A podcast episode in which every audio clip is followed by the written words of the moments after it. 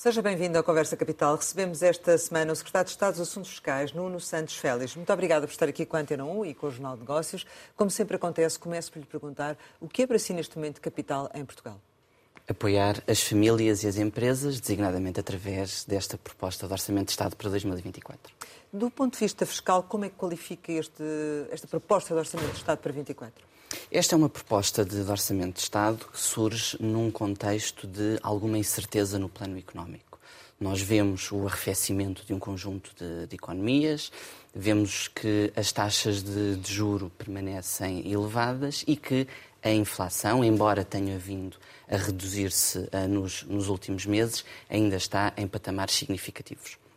E por isso este é um orçamento que tem como um dos seus eixos fundamentais continuar a devolver rendimento às famílias, designadamente através da redução do IRS, para, por essa via, também contribuir para aquilo que é a sustentação da procura interna e da atividade uh, económica. Além daquilo que são também medidas destinadas diretamente às, às empresas, designadamente promovendo a sua capitalização, promovendo a valorização salarial num quadro daquilo que deve ser um ciclo virtuoso, um ciclo virtuoso de melhoria do rendimento das, das famílias, seja no IRS, seja nas pensões, seja no salário mínimo e, por essa via, também contribuindo para a melhoria da economia. O PSD diz que o governo tira pouco sim com uma mão e tira muito mais com a outra. Por que é que não foram mais além na devolução dos rendimentos? Bom, antes de mais, e uma vez que citou essas afirmações do, do PSD, permita-me frisar que o PSD chegou a este debate com sete anos de atraso.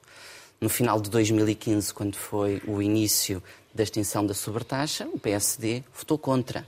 Aliás, há pouco mais de, de, um ano, no programa eleitoral de 2022, o PSD dizia que o país só estaria preparado para uma descida de IRS em 2025. E essa não é a leitura deste governo, não é a política que tem sido seguida e que tem tido resultados muito importantes ao nível do rendimento das famílias e ao nível daquilo que, que, é, que a atividade económica. Além na devolução de rendimentos? Não era possível?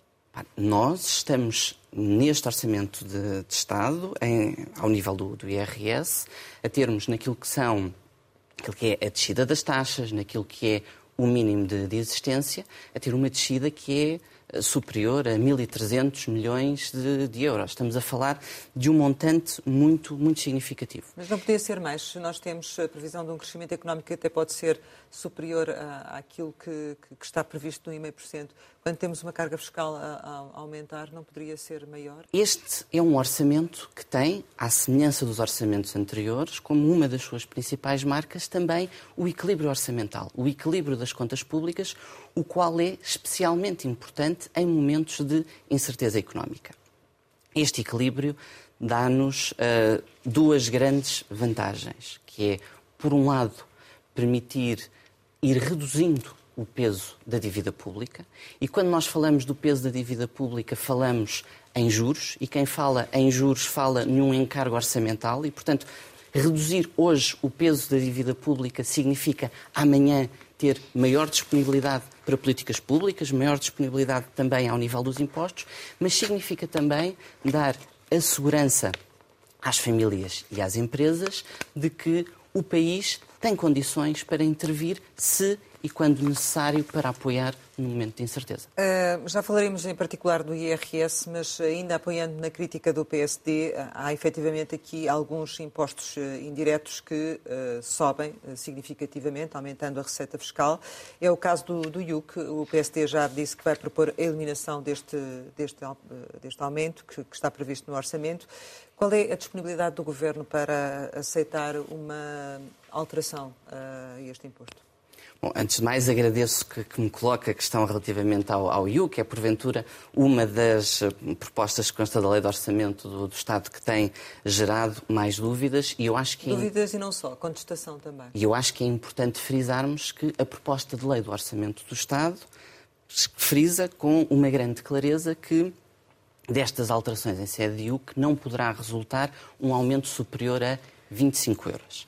E uh, em que contexto é que surge uh, esta, esta proposta? Surge num contexto em que nós temos atualmente em Portugal uma diferenciação da tributação das viaturas anteriores ou posteriores a julho de 2007. Umas são tributadas na componente ambiental e outras não. O que é que isto quer dizer? Dois veículos exatamente iguais, exatamente com o mesmo nível de, de poluição, têm tributações distintas. Ora, quando nós vivemos num momento de uh, emergência climática, em que temos necessidade de introduzir incentivos do ponto de vista ambiental e em adequar as políticas públicas a esta mesma emergência uh, climática, devemos procurar refletir isso também ao nível fiscal, por um lado. Que... Mas, por outro Sim. lado, há naturalmente também aqui uma dimensão muito relevante do ponto de vista social e do ponto de vista do impacto para as famílias e, por isso mesmo, é uma proposta que é limitada a 25 euros por, por ano. Mas permita-me salientar que não é uma proposta que surge desligada daquilo que é uma política mais vasta. E, portanto, não só surge num quadro de um orçamento de Estado que devolve rendimento às, às famílias. E já nos disse.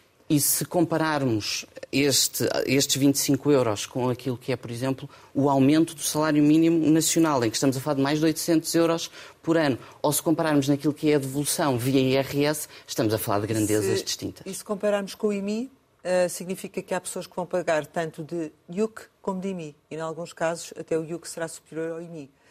Pensou nesta circunstância, no âmbito dessa justiça social que fala? Estamos a falar de dois impostos uh, distintos e, naturalmente, essa comparação não pode ser feita sem atender a que tipo de caso é que estamos a falar ou de que tipo de viatura é que estamos a falar e, sobretudo, qual é o seu grau de, é? de, emissões não poluentes. Mas esta alteração não coloca nenhuma viatura a pagar mais do que aquilo que outras viaturas idênticas já pagassem. Visa isso sim trazer igualdade, mas com a preocupação social de não ter um aumento superior a 25 então, isso significa que não haverá alterações neste imposto, neste, nem na forma de cálculo, nem na, na, na forma como chegaram aqui, nem nos valores, em função daquilo que será a proposta do PSD? Nós, neste momento, estamos eh, numa fase do processo orçamental em que o Governo apresentou a sua proposta de lei. Há, neste momento, uma ampla discussão pública em torno das várias medidas que constam do, do orçamento. Seguir-se-á a fase da especialidade e cada uma destas fases do, do, processo orçamental tem o seu tempo e não devemos antecipar Mas... conclusões. Relativamente aos combustíveis, eh, o Governo prevê um aumento do ISP de 13,4%. É um aumento que resulta do descongelamento progressivo da taxa de carbono, contrabalançando com a devolução do, da receita adicional do IVA. Como é que isto se vai processar? Ou seja, qual será o ritmo do descongelamento da taxa de carbono e, da, e a duração desta medida? Nós, neste momento, temos uma redução da tributação em sede de, de, de ISP de 25 cêntimos por, eh, por litro o nosso, o nosso horizonte uh, ao elaborar a proposta de lei de orçamento do Estado é a manutenção deste, deste desconto face àquela que é atualmente a incerteza no mercado dos combustíveis, fruto até dos acontecimentos uh, geopolíticos, não só da guerra da Ucrânia que já tínhamos vivenciado, mas também da atual situação no, no Médio uh, Oriente. E aí o compromisso que, que existe da parte do Governo é continuar a política que tem sido seguida. Isso já percebemos. Em que é que isto se traduz? Sim. Traduz em se existir ou se voltar a existir um aumento significativo dos, dos combustíveis, haver medidas de mitigação, designadamente compensando no ISP aquilo que seria a receita adicional em sede de IVA, por um lado, mas também, por outro lado, se existir uma descida significativa do preço dos, dos combustíveis, então haver margem para prosseguir o descongelamento do, do, CO2. Portanto, a medida, no fundo, vai continuar dependendo daquilo que acontecer no mercado, é isso? Precisamente. Portanto, há disponibilidade do Governo para ir ajustando esse, esse processo. Haveria alguma hipótese de, como reclamam algumas eh, empresas do setor, ter uma maior previsibilidade, haver eh, como que uma forma que fosse sempre possível de aplicar ou não? A imprevisibilidade que existe é uma imprevisibilidade que decorre do mercado e das oscilações do, do Não mercado. É possível.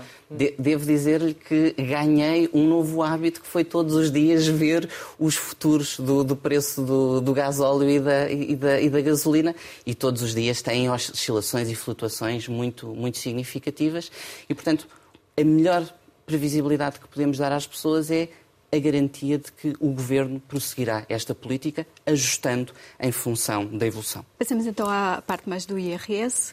O Governo este ano decidiu atualizar os escalões, alterar, uh, reduzir taxas uh, até ao quinto escalão. Em relação à atualização dos escalões, foi feita em linha com a inflação prevista, mas no cenário em que o acordo de rendimentos, que foi assinado com, com os parceiros sociais, os salários deverão crescer 5%. Por que, que utilizaram este critério uh, da inflação e não o do crescimento dos salários? Não há o risco de haver aqui alguma perda de rendimento líquido? O, critério que, que, tem, que tem sido utilizado, que foi utilizado este ano, que já tinha sido utilizado o, o ano passado, foi fazer em linha com um, a inflação prevista. De facto, no ano passado, a inflação prevista coincidia com a valorização salarial de, de referência no acordo de, de rendimentos. E aí, a garantia que eu acho que é importante darmos às famílias portuguesas é que, da conjugação das alterações em sede de IRS, ou seja, da atualização dos escalões à inflação, da redução das, das taxas, o que se verifica é que, havendo aumentos salariais de 5%, como está previsto no reforço do acordo de, de rendimentos, isso traduzir-se-á num aumento líquido do salário dos trabalhadores, não só na proporção desses 5%, mas também um aumento líquido adicional por força desta redução do, do, do IRS. Permita-me dar, se calhar, um, um, um exemplo para, para ser mais, mais expressivo. Se estivermos a falar de alguém que tenha um rendimento bruto, por exemplo, de 1.500 euros, terá um alívio em sede de, de, de IRS de cerca de uh, 400 euros. Se este mesmo contribuinte que tenha um rendimento bruto mensal de 1.500 euros tiver uma atualização salarial de 5%, a variação do seu rendimento líquido não será de 5%, mas será de 6,8%. Ou seja, a descida do IRS vem trazer ainda um aumento do rendimento disponível das famílias. Nos salários mais acima, não, Nos salários assim. Mais acima não. há o mesmo efeito, mas numa menor uh, uhum. dimensão. De facto, esta descida de, de IRS, eu creio que é importante frisá-lo, é uma descida de IRS para todos os contribuintes, para todos os escalões.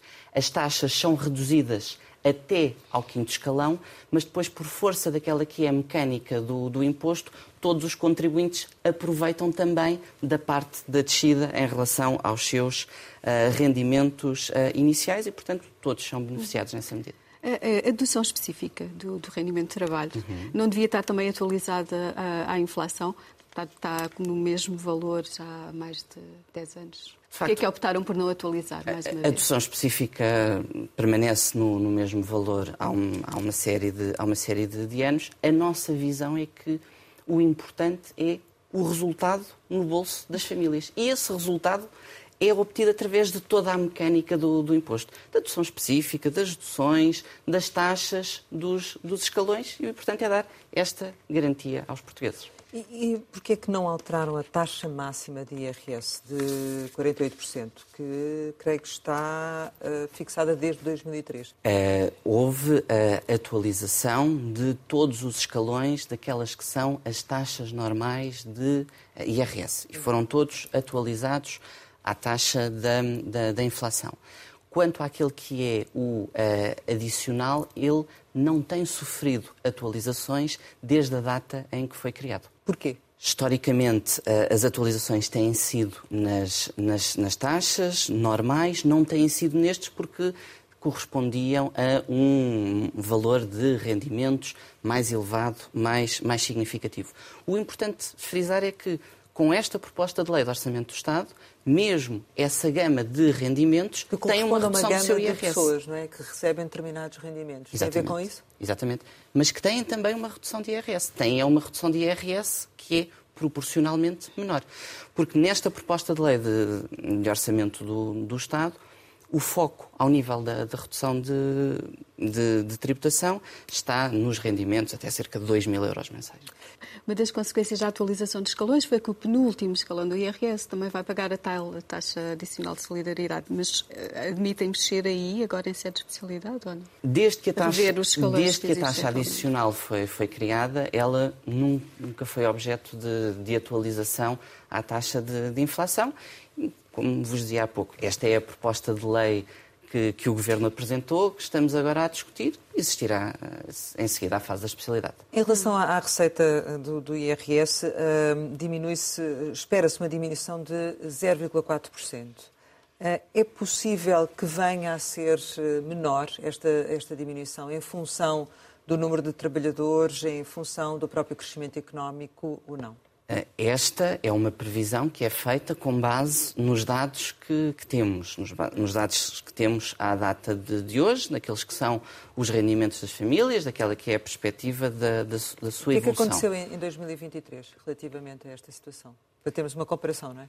Em, em, dois, em 2023 tivemos um crescimento da massa salarial que superou as expectativas. E superou as expectativas por eh, Portanto, duas a receita vertentes. do IRS acabou por ser maior do que aquela que estava prevista no orçamento. A receita do IRS acabou por ser maior do que aquela que estava prevista no orçamento porque houve mais população empregada e a população empregada ganhou mais, teve aumentos salariais superiores àqueles Daí que estavam Daí a minha pergunta previstos. para 24 também, se é possível isso acontecer em 24. Mas se olhar para o Orçamento do Estado e para o relatório do, do, Orçamento do Estado, vai, vai verificar que uh, nós estamos a estimar que o impacto destas alterações no, no IRS seja superior a 1.300 eh, milhões de euros da alteração das taxas e, e, dos escalões, a que acresce depois também outras medidas muito relevantes, como o IRS jovem. Certo. Mas, em termos nominais, não se prevê que a receita de IRS tenha uma quebra nesta mesma medida, precisamente porque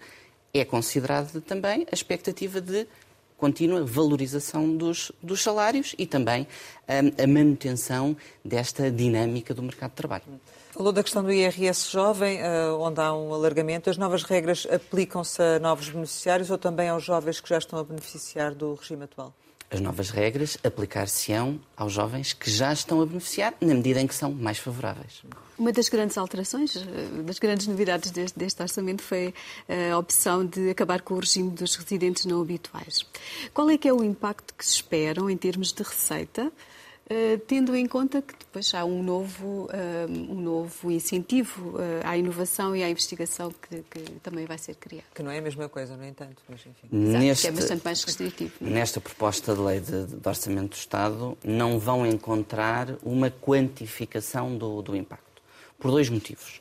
Um, por um lado, porque um, o fim do regime dos residentes não, não, não habituais produzirá os seus efeitos de forma gradual e faseada, na medida em que todos aqueles que estão atualmente a beneficiar do regime poderão continuar a beneficiar até ao final da vigência do período a que têm, a que têm direito, que é um período de uh, até 10 anos.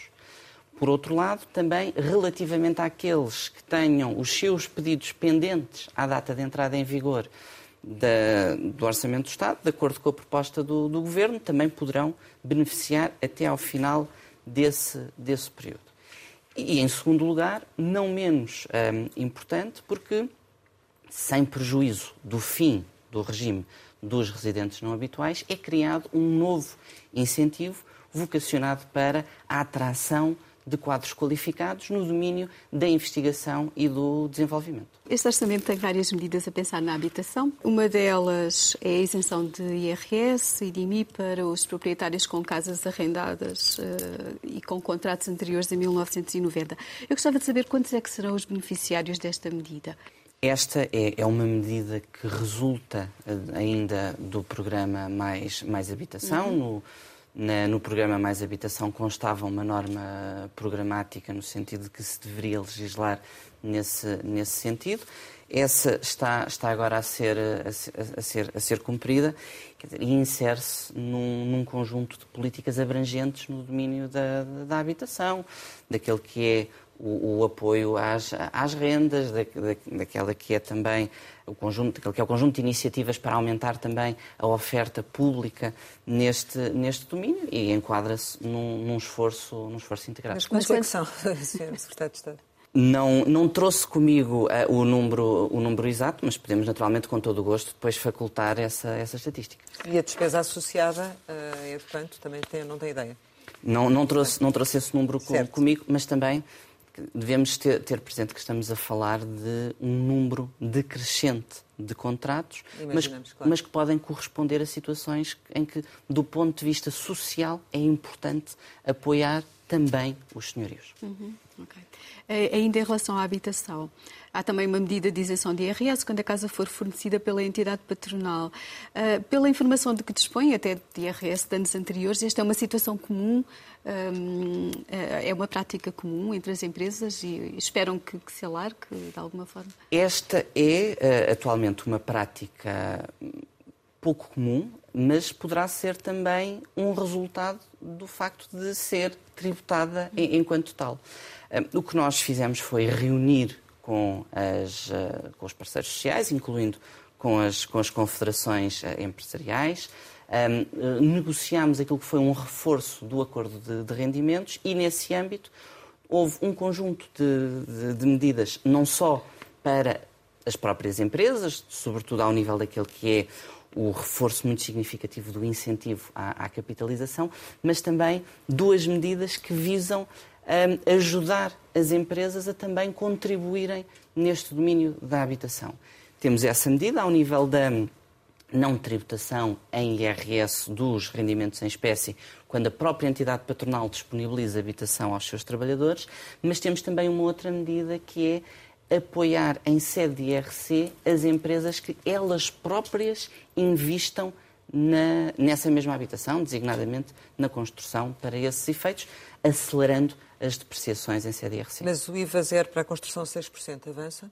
Nós o que temos neste momento e que resultou do, do, do, mais, do mais habitação é um alinhamento daquilo que são os incentivos fiscais em matéria de habitação e em matéria de construção para uma política de habitação acessível. Um IVA zero para toda a construção sem diferenciar. IVA 6%. IVA 6%, sem diferenciar um, consoante o tipo de, de habitação, traduzir-se-ia em subsidiar também habitação de luxo. Mas então, então seria só para a habitação uh, social, habitação para as empresas, para terem os seus trabalhadores? Seria só nesse sentido? O Mais Habitação veio prever já a taxa reduzida de IVA na construção para arrendamento acessível, certo. na construção a custos controlados. E não vão Mas... além disso? É o que está no Mais Habitação, que foi recentemente aprovado no, no Parlamento. Mas o PSD tinha também uma, uma proposta uh, no sentido de reduzir o IVA da construção e da reabilitação para os 6% quando estivesse em causa o arrendamento. Isso é possível ou não? Tivemos essa discussão há escassos meses no, no Parlamento, quando do, do, programa mais, mais Habitação, e resultou esta fase, orientação é? dos Eu sei, mas agora estamos numa nova fase e num período de especialidade e num período em que o Governo tem vindo a defender sempre o diálogo com a oposição. Por isso lhe pergunto se haveria alguma viabilidade de ir mais, mais além nessa medida. Este não é o momento de anteciparmos a, a especialidade, é o momento em que estamos a discutir a proposta de lei, em que os partidos vão uh, fazer as suas propostas e que depois teremos a oportunidade de discutir. Mudando agora aqui de, de, de assunto, relativamente ao IMI das, das, barragens que está por, por cobrar, já teve a oportunidade no Parlamento de uh, explicar o que é que se passa. Gostava só que nos dissesse em que ponto de situação é que está neste momento esta questão desta, desta cobrança, se já tem indicações de quando avançará realmente. Os uh, titulares das concessões foram notificados pela Autoridade Tributária e Aduaneira para inscreverem as suas construções para efeitos de IMI. Alguns uh, tê-lo feito um, voluntariamente, outros não o fizeram, tendo levado a autoridade tributária a inscrever oficiosamente para efeitos de IMI essas mesmas barragens e está neste momento a decorrer a avaliação do primeiro conjunto significativo de barragens que foram identificadas nesse contexto. O que é que significa a avaliação? Uh, essa avaliação, o que é que significa que estão a fazer? Portanto, é para que um imóvel, para que uma construção seja tributada em sede de DIMI, nós temos essencialmente três fases. A primeira fase, que é a inscrição da, da construção na, na matriz um, da, da, Autoridade Tributária e Aduaneira. Uma segunda fase, que é avaliar a construção, apurar qual é que é o seu valor patrimonial tributário. E depois uma terceira fase, que é a liquidação propriamente dita, com base naquela avaliação. A avaliação vai demorar quanto tempo? Uh, como a senhora diretora-geral teve a oportunidade de dizer no, no, Parlamento, está a ser atribuída uma grande prioridade a essa avaliação, portanto eu diria que muito brevemente. Brevemente, mas normalmente quanto é que demora uma avaliação? Imagino que esta seja um bocadinho mais demorada, não é? É, esta naturalmente é uma avaliação que tem um outro grau de claro, complexidade. Exatamente. Não podemos comparar um apartamento a uma, a uma, a uma, a uma, barragem. A uma barragem, mas a, a, nossa, a nossa expectativa é, nas próximas semanas, termos as primeiras avaliações concluídas. A senhora Diretora-Geral disse no Parlamento que há 166 processos já em curso. Desses, é, quantas uh, concessionárias é que entregaram voluntariamente a modelo 1? Foi relativamente reduzido o número de concessionárias que, que o fizeram metade, voluntariamente. Menos de metade? Menos de metade. A proposta do Orçamento de Estado volta a mexer no benefício fiscal em IRC. Uh, da valorização salarial para as empresas que aumentam os salários em 5% ou mais. Quer isto dizer que só são considerados os encargos se o salário tiver aumentado 5% acima do salário mínimo, só, ou seja, só são considerados os encargos salariais iguais ou superiores a 861? Este incentivo visa apoiar os aumentos salariais feitos voluntariamente pelos agentes económicos. E, portanto, ele aplica-se às valorizações salariais além daquele que é o aumento do salário mínimo nacional, desde que sejam iguais ou superiores ao referencial dos 5% de valorização. O acordo de rendimentos eh, prevê também um reforço dos instrumentos de complementares de reforma. Mas como é que isso se concretiza ao nível do orçamento do Estado? Eh, essa é uma medida que ainda não está traduzida no, no, no orçamento de, de, Estado, tem de ser trabalhada com a, ehm, a, a, segurança social, naquilo que é a oferta pública ao nível do terceiro pilar, chamamos assim, um, da, da, segurança social, mas também ao nível daquilo que é a regulamentação entre nós de novos produtos que estão a ser criados a nível uh, europeu, como o produto pan-europeu de, de, poupança, no fundo, PPR europeu. PPR europeu. Mas quando é que é expectável que isso avance? Porque eh, há aí também incentivos fiscais uh, previstos, suponho, não é?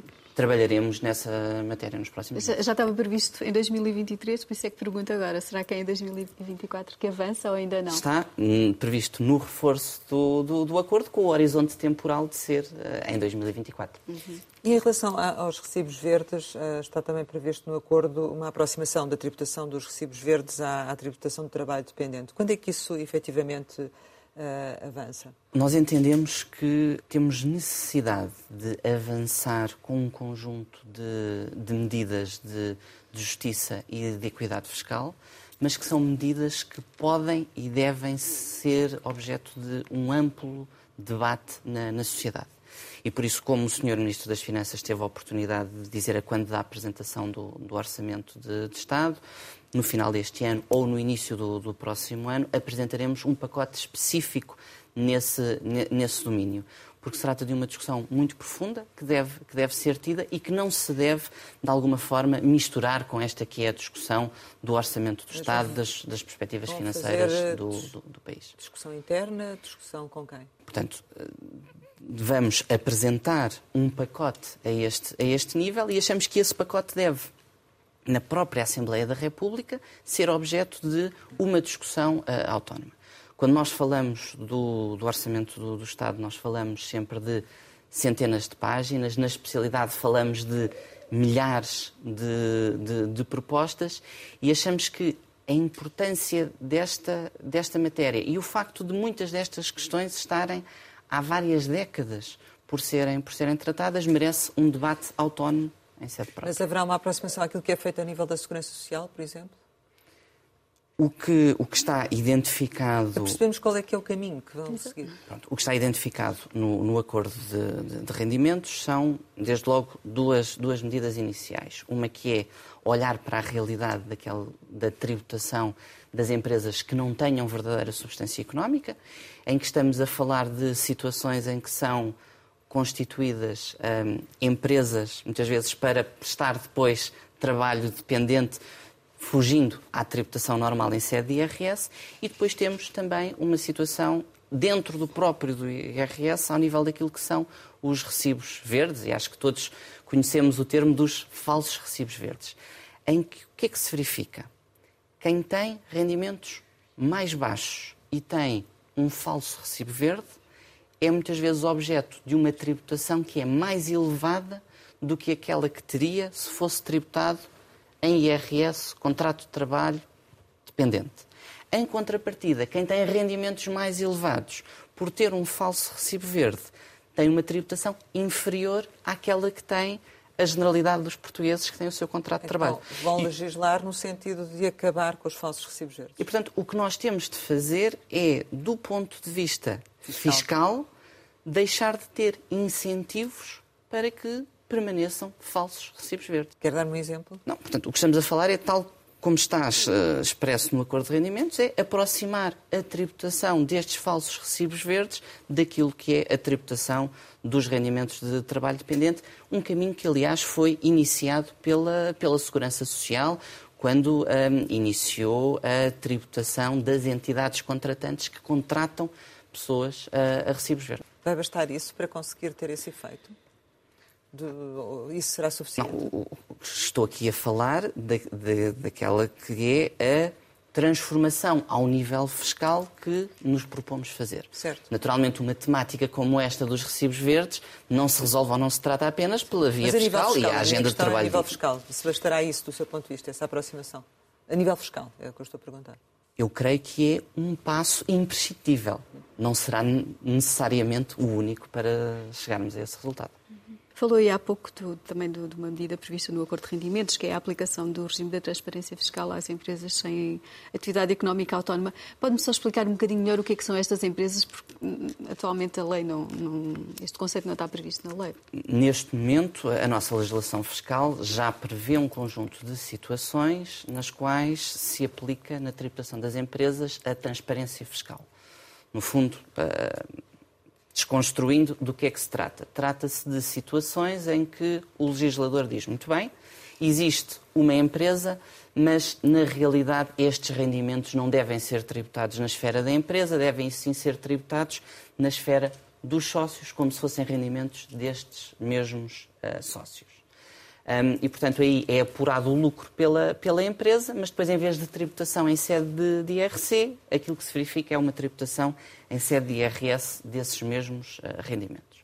E aquilo a que nós temos estado a, a, a assistir é a um movimento crescente de criação de um, empresas para prestação de, de serviços, em que muitas vezes temos uma empresa que presta serviços a uma única entidade, que emite uma única fatura uh, por mês a essa mesma uh, entidade e cujo serviço uh, é, é, prestado um, por um dos, apenas por um dos sócios dessa, dessa, dessa empresa e depois, por sua vez, esse sócio dessa empresa até pode ter também um recibo verde à, à, à mesma empresa. E, portanto, o que temos é uma diferenciação muito grande entre os portugueses que têm contrato de trabalho e são tributados eh, com base no seu contrato de trabalho enquanto rendimento de trabalho dependente e uh, situações em que, em vez de ter uma assunção plena e direta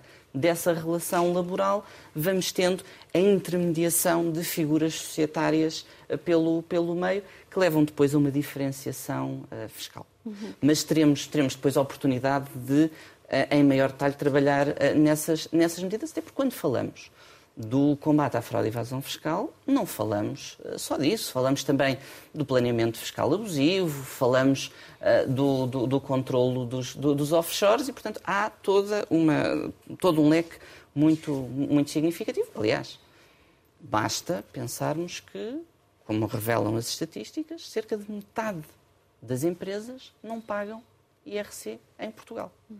E uma parte destas empresas que não pagam IRC em Portugal são também empresas destas que não têm substância económica, uhum. mas em que depois possa existir a tentação de também colocar despesas pessoais na atividade empresarial. E a autoridade tributária está atenta a esses casos, ou seja, está a fazer inspeções? Eh, isso é uma prioridade neste momento para a AT? Eu tento nunca falar de, de, casos concretos, mas houve recentemente dois casos que foram do, do, do, domínio público em que a AT teve uma intervenção decisiva em situações desta natureza. Sim, eram casos com valores muito elevados em cima da mesa. O que eu perguntei é se a AT também está atenta àquelas situações em que são enfim, rendimentos mais baixos. Está a fazer inspeções a esse nível? É que quando falamos de situações de rendimentos mais baixos, designadamente nos falsos recibos verdes, eles são prejudicados por não terem contrato de trabalho do ponto de vista fiscal. E, portanto, verdadeiramente contribuir para a equidade e para, e para, a, e justiça fiscal é para estes que estão a pagar mais do que aquilo que deviam, criar-lhes condições de pagarem menos, e para aqueles que estão a pagar menos do que aquilo que, que, deviam, criar um regime que os leve a pagarem a tributação adequada. E em relação, por exemplo, ao caso de vários profissionais liberais, como médicos, eh, arquitetos, eh, economistas, que em vez, por exemplo, de receberem os salários como prestadores eh, de serviço e pagarem imposto em, em, em sede de IRS, criam empresas. A diretora-geral da, da, Autoridade Tributária já admitiu que há muitas irregularidades a este nível, não conseguiu quantificar, não sei se o Sr. Secretário de Estado consegue quantificar ou não, mas uh, haverá aqui alguma alteração neste domínio? Isto constitui prioridade para, para as.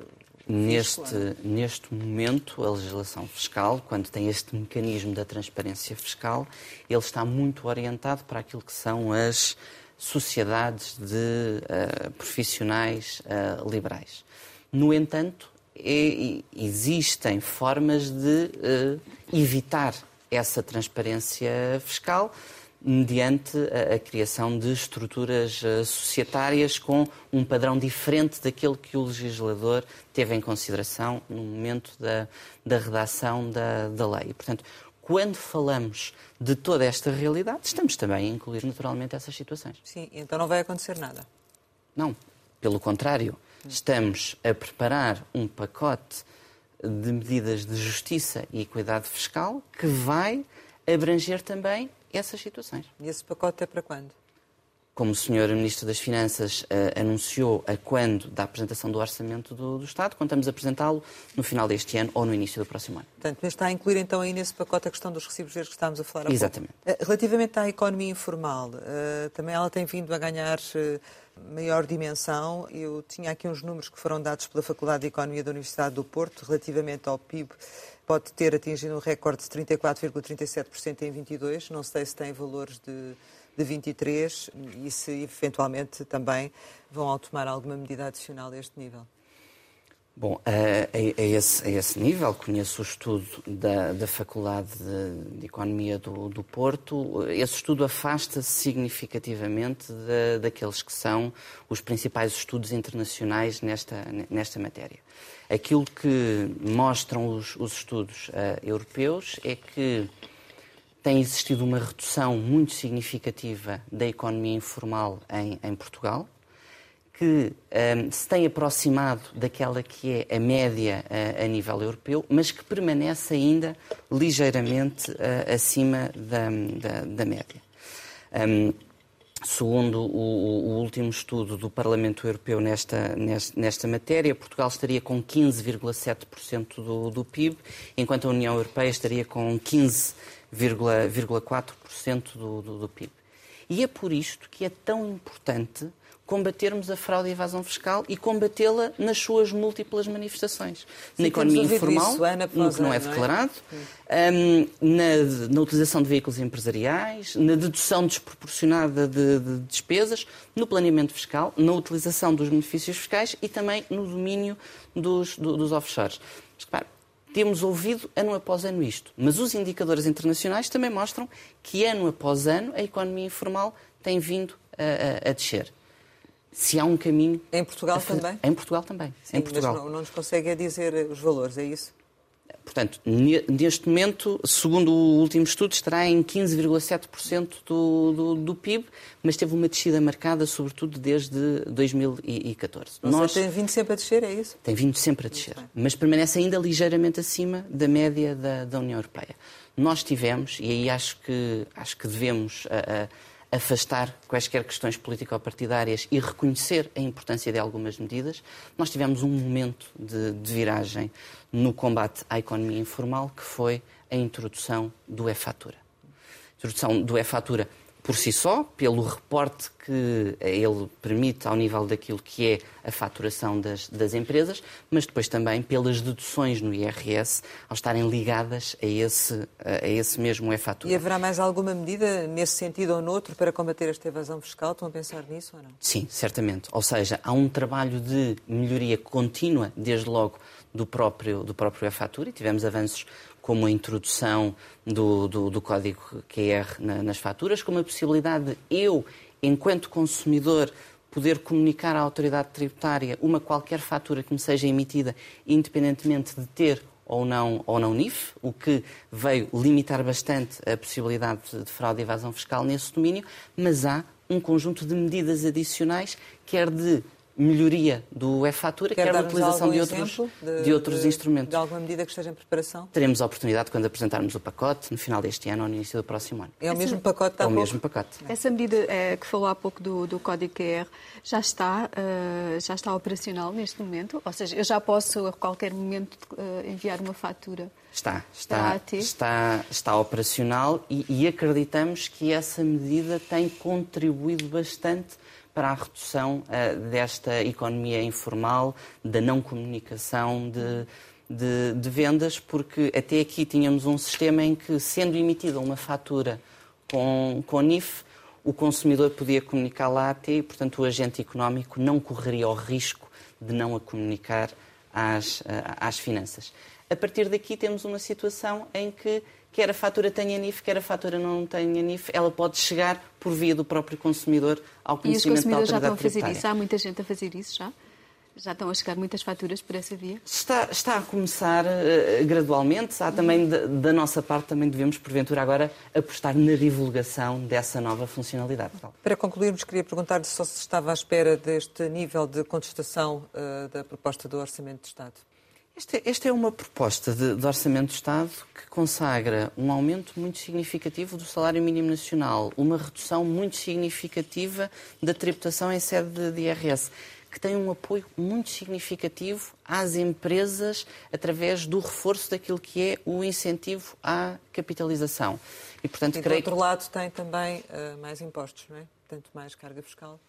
Uh, e é isso que tem vindo a ser contestado. Mas se comparar aquelas que são as medidas de política, ou seja, se olharmos para um IRS que baixa, as pensões que sobem, outros apoios sociais que, que, que sobem. Acho que isso não é consumido por, por aquilo que aumenta. É e isso? se comparar isso com as medidas de política, designadamente ao nível dos impostos uh, indiretos, uh, isso quer dizer que temos 4,6 mil milhões de euros de devolução de rendimento às pessoas e 1,3 a mil milhões de euros de políticas que levam a um aumento do, do, dos impostos indiretos. E, portanto, num prato da balança, 4,6 mil milhões, no outro prato da balança, 1,3 mil, mil milhões. Portanto, a resposta parece-me clara. É a leitura que faz dos, dos, dos números. Sr. Secretário de Estado, chegamos ao final e, como habitualmente, deixamos ficar algumas palavras para uma resposta rápida. A primeira é Rio Maior. Terra natal.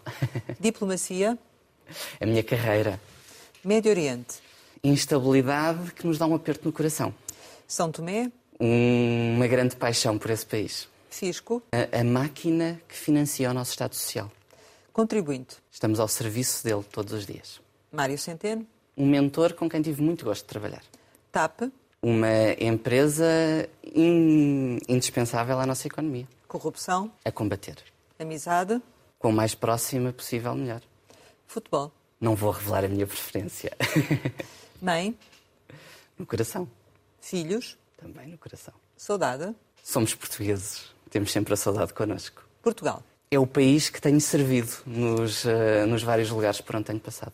Nuno Santos Félix, muito obrigada por ter estado aqui com a Antena 1 e com o Jornal Negócio. Pode rever este Conversa Capital com o Secretário de Estado dos Assuntos Fiscais em www.rtp.pt. Regressamos para a semana, sempre neste dia, esta hora, e claro, contamos consigo.